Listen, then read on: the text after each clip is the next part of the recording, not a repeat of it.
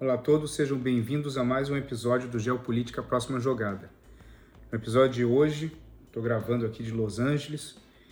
então o cenário está um pouco diferente, mas nós vamos falar de um lugar muito distante de onde eu estou e também de, de onde vocês estão no Brasil. Vamos falar um pouco da Finlândia e como nas últimas semanas a Finlândia vem cada vez mais se posicionando a favor de uma entrada na OTAN. Isso acaba sendo muito relevante eu vou trazer alguns pontos para vocês hoje. Muito obrigado pela participação.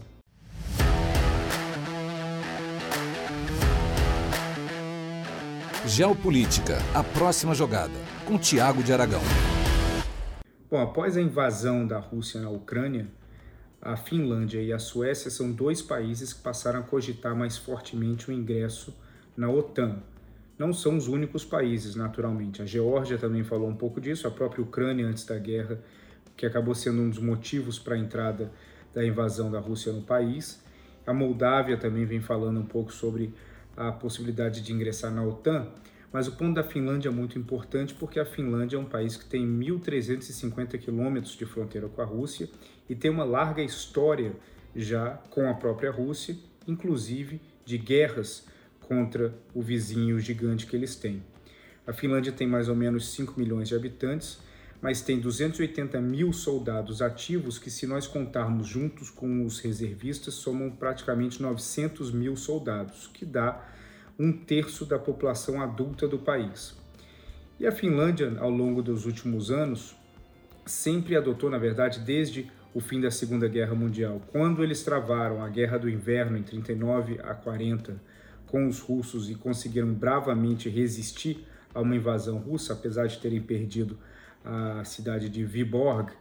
para a Rússia, mas desde então a posição da Finlândia foi de neutralidade e isso não vem mudando até chegarmos à, à invasão da Ucrânia. Nas últimas semanas essa situação mudou muito. A primeira-ministra finlandesa Sanna Marin ela vem colocando cada vez mais o desejo de colocar em votação, ou seja, um referendo no país, para que a Finlândia ela de fato entre na OTAN e possa ser resguardada pelo acordo que a aliança acaba colocando, onde um país membro sendo atacado, todos os outros vão partir em sua defesa.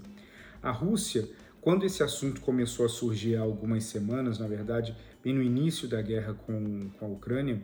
a Rússia ela vem dizendo que se a Finlândia e a Suécia também seguirem adiante nessa ideia de ingressarem na OTAN, elas iriam se arrepender.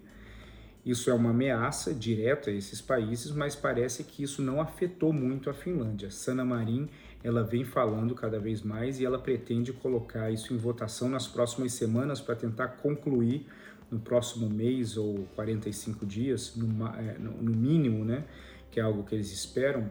a, essa entrada total na OTAN. Agora, esse ingresso não é fácil, uma vez aprovado pela população, existe todo o, o processo de entrada que apesar de já vem, que, que já vem sendo tratado entre o governo finlandês e o Jens Stoltenberg, que é o secretário-geral da OTAN, é algo que pode criar um limbo perigoso que é entre a aprovação da entrada na OTAN e o período onde essa, essa entrada está de fato valendo. E esse é um ponto crítico, onde existem muitas perguntas e muitas hipótese sendo levantada se a Rússia tomaria uma atitude contra esse movimento da Finlândia ou não. Agora, a Finlândia, independente dessa postura ser nova ou não, desde o fim da Segunda Guerra o país ele vem se preparando para qualquer tipo de situação controversa que envolve tragédias naturais, mas também a possibilidade de uma guerra com a Rússia. E dentro dessa lógica de guerra com a Rússia, existem alguns mecanismos que o governo finlandês vem colocando em prática que acabam sendo muito interessantes. Por exemplo, todas as empresas farmacêuticas que atuam no país, eles têm que manter uma reserva de medicamentos equivalentes a de 3 a 10 meses, dependendo do tipo de medicamento, para que no caso de uma guerra, eles tenham medicamentos suficientes armazenados no país. Mas o mesmo também vale para outras coisas existem seis meses, pelo menos, de reservas de grãos variados no país, mas também de combustíveis e outros artigos estratégicos que não são abertamente colocados uh, pelo governo finlandês para conhecimento público. Além disso, todos os anos as principais empresas finlandesas elas conversam com o governo finlandês para traçar um plano de contingência caso ocorra uma guerra, ou seja, como que essas empresas elas vão poder colaborar para um esforço de guerra que poderia vir a acontecer se a Finlândia se visse numa situação como essa. Então, como eu disse, isso já acontece há muitos anos, todos os anos, antes mesmo da Finlândia cogitar qualquer tipo de ingresso na OTAN. Isso traz à, tona a capacidade de organização que os finlandeses têm e que, de certa forma, acabou sendo demonstrado de uma forma muito sólida durante a Guerra do Inverno de 39 a 40, no qual a Finlândia saiu vitoriosa contra um exército muito mais forte, muito mais preparado, que era o exército soviético na época. Quando a Sanna Marin, primeira-ministra finlandesa, ela começou a falar sobre a possibilidade de ingresso na OTAN, isso também chamou a atenção da Suécia, mas o que é curioso é que dentro da Finlândia, o líder da oposição, Petteri Orpo, ele se colocou diretamente a favor desse, desse processo. Não há hoje uma rejeição na Finlândia contra a possibilidade de um referendo sobre o ingresso na OTAN. Quando nós temos uma situação onde o governo e também a oposição, elas estão unidas dentro desse ponto de vista, e ao mesmo tempo todas as empresas, elas estão alinhadas com, com a postura do país e a postura do governo no caso de um confronto militar, e consequentemente a capacidade de ter, de mobilizar até 900 mil soldados no caso de uma invasão, isso seria em tese suficiente frente às dificuldades que o Putin está enfrentando na Ucrânia de desistir de qualquer abertura ou de qualquer movimentação contra a Finlândia caso essa situação da, do ingresso da OTAN vá adiante. Mas todos nós sabemos que essa lógica ela não se aplica numa situação de guerra ou numa situação de disputa de poder. A Rússia ela argumenta que ter mais um país que faz uma fronteira relevante com a Rússia dentro da OTAN acaba sendo uma ameaça à sua própria segurança nacional. A Finlândia ela contra-argumenta, obviamente, dizendo que a sua presença na Finlândia ela se baseia na consolidação da sua soberania de tomar decisões da forma que decide e também na própria segurança nacional para não poder é, ingressar numa situação como está acontecendo na Ucrânia, onde o país está sendo devastado por conta da invasão russa. Então, os pontos de vista eles são bastante diferentes mas isso não impede que tensões já venham acontecendo, principalmente nos últimos meses, entre os dois países. Tirando essa ameaça que eu mencionei, que a, que a, a Rússia já fez em relação à Finlândia, dizendo caso você, é, Finlândia e Suécia, sigam adiante nesse ingresso na OTAN, vocês terão consequências é, políticas e potencialmente militares, isso se trata de uma ameaça muito direta ao país. Em cima disso, Helsinki é uma cidade onde as atividades de inteligência historicamente sempre foram muito fortes. É uma cidade onde o desenvolvimento tecnológico, principalmente na área de, de telecomunicações, sempre teve um peso muito importante na Europa. E isso acabava atraindo a atenção de agentes de inteligência do Ocidente, mas também da Rússia, fazendo com que Helsinki seja uma cidade muito estratégica para qualquer país do mundo e para qualquer indústria ligada a telecomunicações.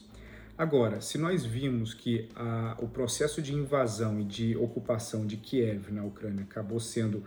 um, uma dificuldade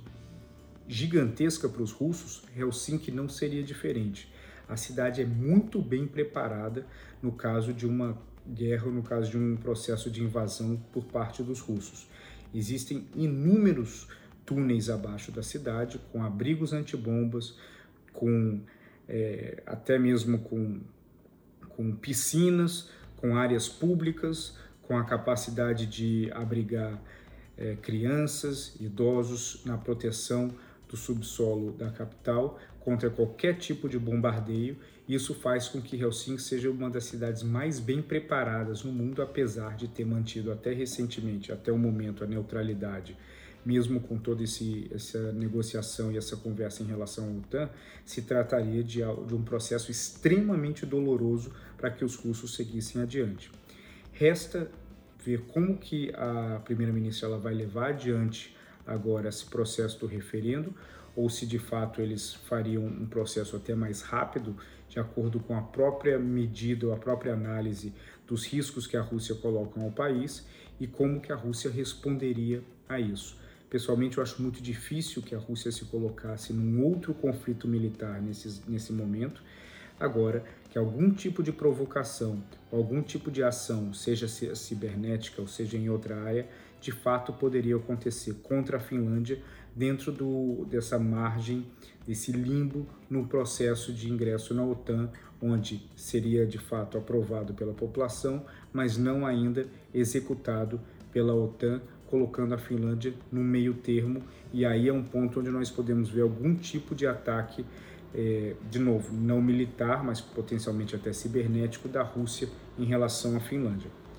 Esse é um tema muito interessante para ficar de olho. Eu acho que vale a pena porque isso explica muito como que seria a postura da Europa